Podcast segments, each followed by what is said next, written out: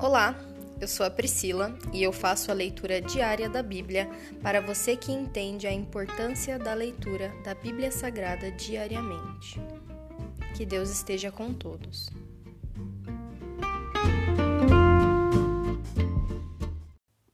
Glória a Deus. Ouça agora o capítulo 60 do livro de Salmos.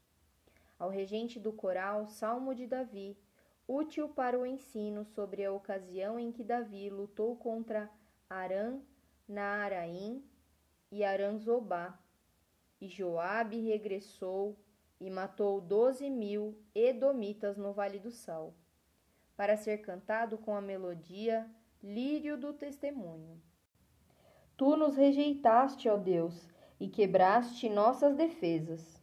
Sobre nós derramaste tua ira agora restaura-nos.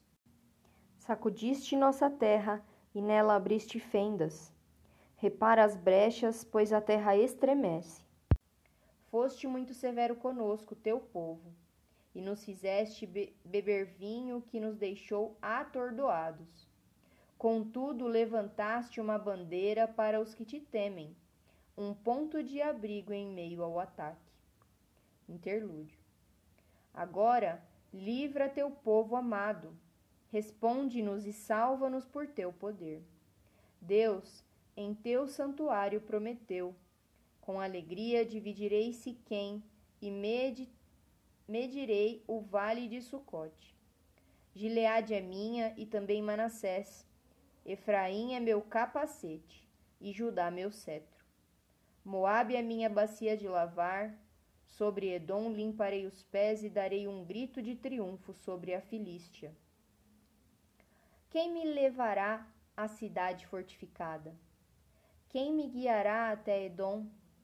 Acaso nos rejeitaste, ó Deus? Não marcharás mais com nossos exércitos?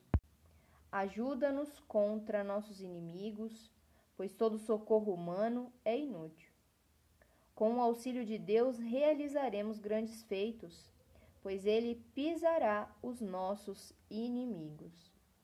Esse é aqui o capítulo 60 do livro de Salmos. E nós te damos graças, Senhor, pela tua palavra. Nós sabemos que o Senhor é abrigo no meio de uma guerra, no meio de uma tempestade, no meio de um deserto. Abrigo e fortaleza o Senhor é.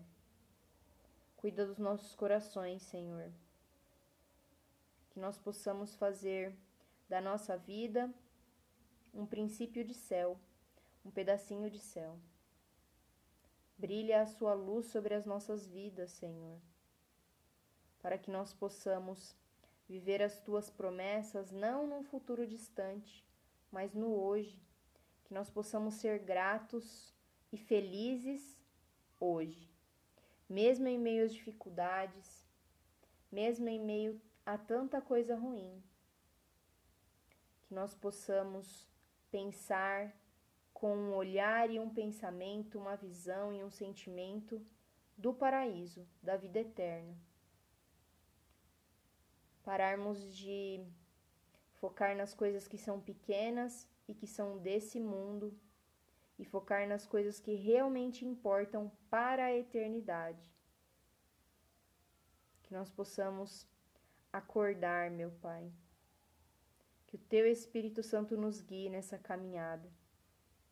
Nós te agradecemos, Pai. Cuida de nós. Em nome de Jesus, amém.